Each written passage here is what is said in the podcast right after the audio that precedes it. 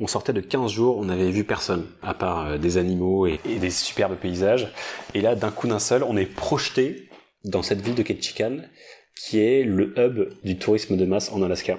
Parce qu'en Alaska, il y a des super ferries, des villes euh, flottantes avec 5000 personnes dessus, sont l'exemple typique du tourisme de masse, où tu as euh, des touristes un peu abrutis par le projet, qui vont de ville en ville et qui surconsomment tout ce que tu peux voir.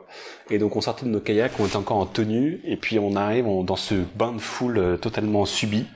Et là on se dit mais il y a un problème gigantesque, cette nature qu'on a vue qui est hyper fragile et vraiment, euh, et vraiment belle, elle est en train de se faire envahir par des humains qui n'ont pas grand chose à faire, autre que d'aller jouer à la machine à sous sur des super c'est sur cette note-là euh, que s'achève euh, notre euh, deuxième épisode qui détaillait les points chauds, si j'ose dire, les grands moments de cette aventure.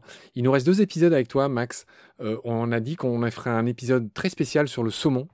L'Alaska est tout simplement le premier producteur de saumon sauvage du monde.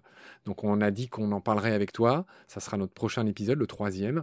Et on fera un dernier épisode avec toi sur tout simplement la baleine à bosse, euh, qui est un animal mythique. Bah, c'est aussi le logo, le symbole bah, de baleine sous gravillon. Hein. C'est même dans le titre de baleine sous gravillon. Super. c'est une des raisons pour lesquelles je t'ai invité aussi, tu vois, parce que dans cette BD, en tout cas,